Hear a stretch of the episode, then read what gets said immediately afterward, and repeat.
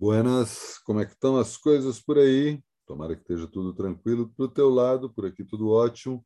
Eu sou Alexandre Matias, esse é mais um Climatias. Todo dia martelando aqui no meu canal no YouTube e agora também no Spotify. Há 80 programas já no Spotify. É, não é brincadeira não. É, sempre comentando essa época bizarra que a gente está vivendo desde que o coronavírus entrou em nossas vidas. Ele segue aí entre nós fazendo estragos bem menores, porque afinal de contas já estamos, felizmente, a maioria do Brasil toda imunizada. A galera está começando aí para mais uma dose de reforço. Vamos tomar essa dose de reforço quando chegar a hora. Depois vou falar disso aí, mas provavelmente, se você está mais ou menos na minha faixa etária, ou seus pais, pessoas mais um pouco mais velhas, estão finalmente tomando essa dose de reforço para poder encarar nessa época que a gente está vivendo. Tem gente mais nova também tomando aí por conta do tipo de vacina que se toma, né? Enfim, até quem sabe dia desse eu puxo esse assunto aqui no programa para falar de mais uma dose de reforço, mais do que simplesmente se referir como quarta dose, né? Porque a gente não vai ficar contando as doses. A gente vai tomar a dose de reforço toda vez tem uma dose de reforço novo, né? Vamos embora aí, porque pelo menos assim a gente consegue seguir a vida de algum jeito. Né? Não saímos da pandemia, mas conseguimos viver aí do jeito que dá e tomando os cuidados necessários. Se está chegando aqui pela primeira vez, ou no meu canal no YouTube, ou no Spotify, assina e aperta o sino, que você sabe quando tem novidades. No Spotify, além do Climatias, tem outros dois programas que eu faço aqui, o Altos Massa e o DM, e, claro, o Vida Fodona, podcast de música que teve edição nova, dá uma sacada lá. E se você está assistindo esse programa no YouTube, enquanto três lâmpadas de lava soltam suas bolhas em três tons diferentes, em vez de estar tá aparecendo o meu rosto, assina aí também o canal e aperta o sino, porque tem vários outros programas além do Climatias por aqui. Já falo o programa que estreiei nessa quinta-feira. É, e também vou comentar algumas dicas breves, coisas que acabaram de sair, né, que, enfim, na virada aí dessa quinta para sexta, mais um Climatias gravado na madrugada. Eu acabei de chegar do último show da Ana Frango Elétrico tocando Little Electric Chicken Heart, seu segundo disco aqui em São Paulo. Ela ainda vai fazer outro show, se não me engano, mas acho que esse em São Paulo foi o último. Ali rolou na Casa Natura Musical. Como sempre, estava lá com minha câmera, registrei e deixo o link aí para quem quiser assistir esse showzaço. Nossa, Ana arrebentou aí assim, o público cantando todas as músicas. Todas. Músicas que não são simplesmente canção, baptura, lá, lá, sabe? É métrica difícil, andamento difícil, tempo, e o público cantando tudo, recitando tralalá, cantado no vocal ali, e ao mesmo tempo as letras da Ana. Enfim, juntou uma bandaça, né? Então, vai pegar ali, todo mundo que está envolvido ali tem, sabe, tá o Guilherme Lírio na guitarra, tá o Marcelo Calado na batera, a própria Ana tocando guitarra também, que ela só faz um solo. Eu tocar mais, né? Eu fico sempre olhando, tipo, Ana, sola mais, porra. É, tava Dora Morelenbaum fazendo backing vocal, enfim. O Vovô Bebê tocando baixo. Nem encontrei o Vovô Bebê, não consegui falar, porque aqueles eventos, né, como aconteceu no Festival da Balaclava na semana passada, pude encontrar um monte de gente que eu não via desde que a pandemia começou e agora nesse show da Ana também. Outras tantas pessoas legais de estar encontrando, reencontrando, sabendo que está todo mundo bem.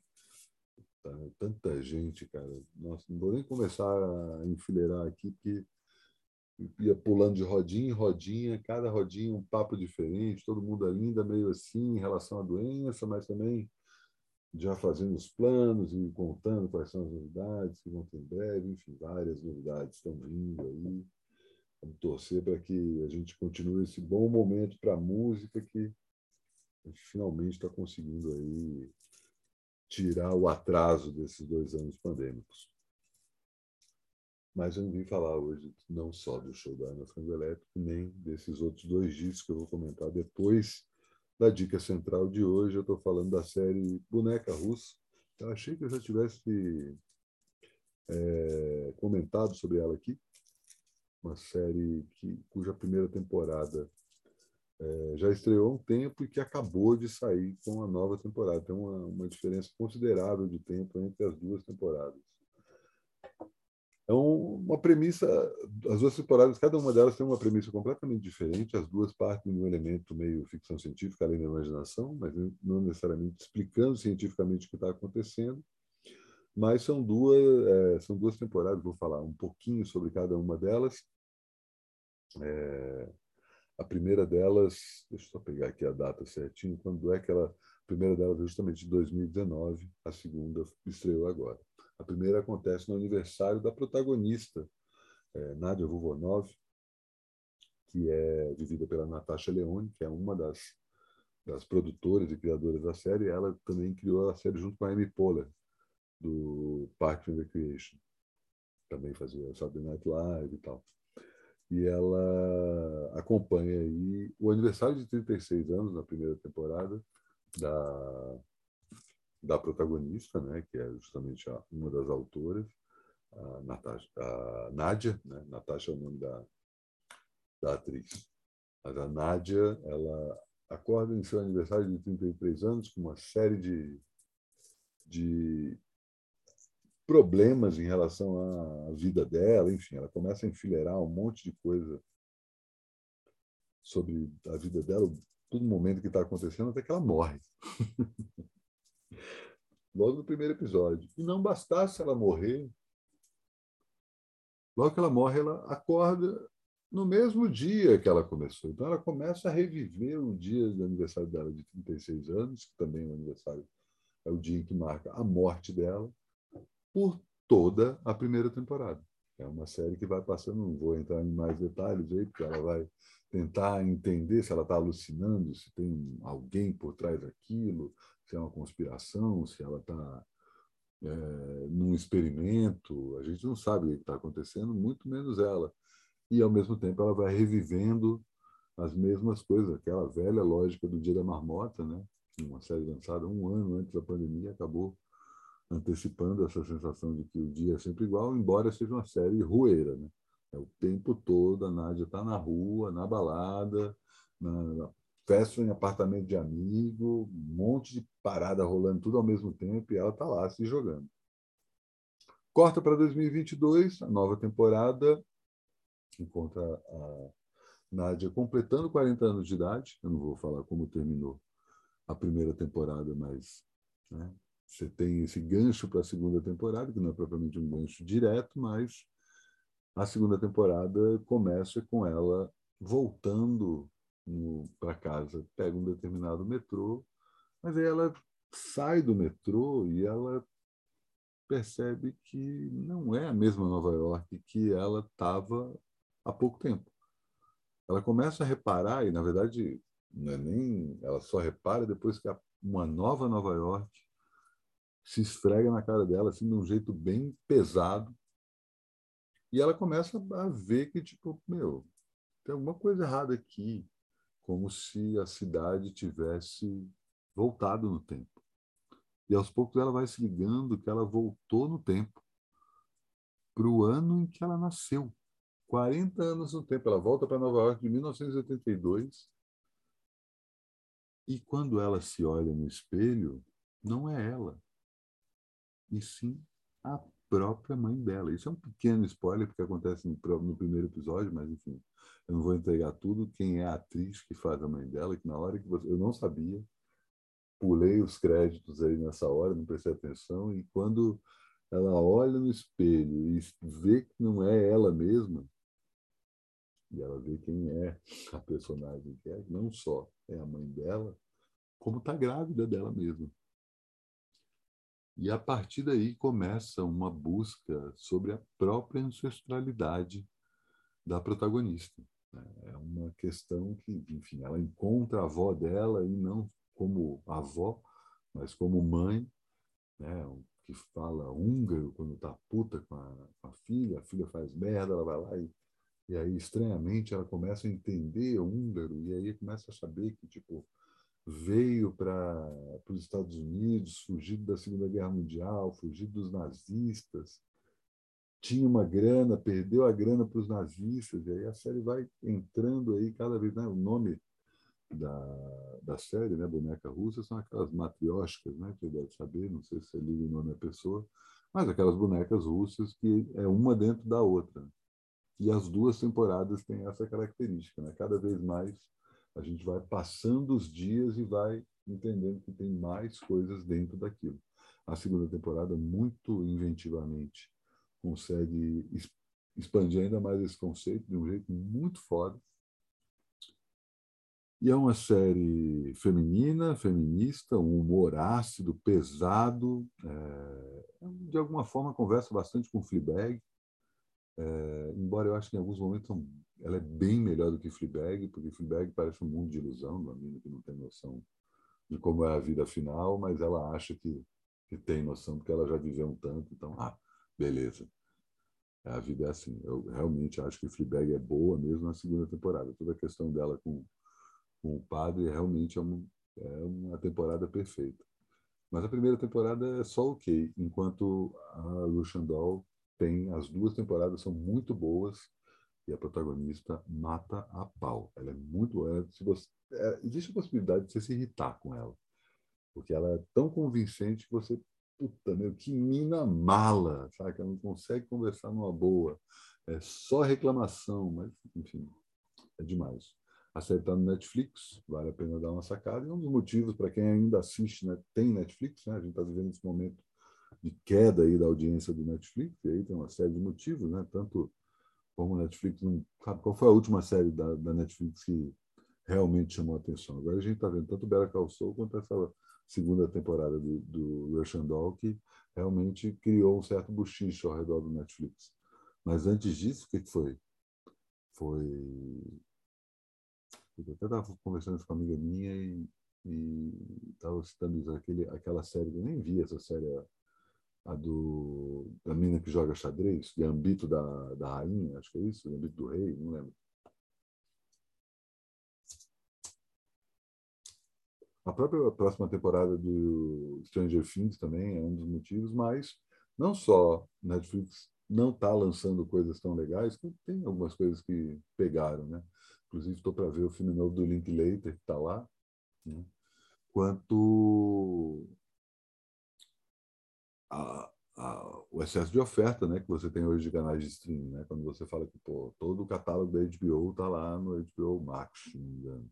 Você tem um MUBI, puta, cada vez mais se reinventando. Disney Plus cada vez mais agressivo e trazendo coisa boa uma atrás da outra, seja Guerra nas Estrelas, seja Marvel, seja Pixar, ou as próprias coisas da Disney.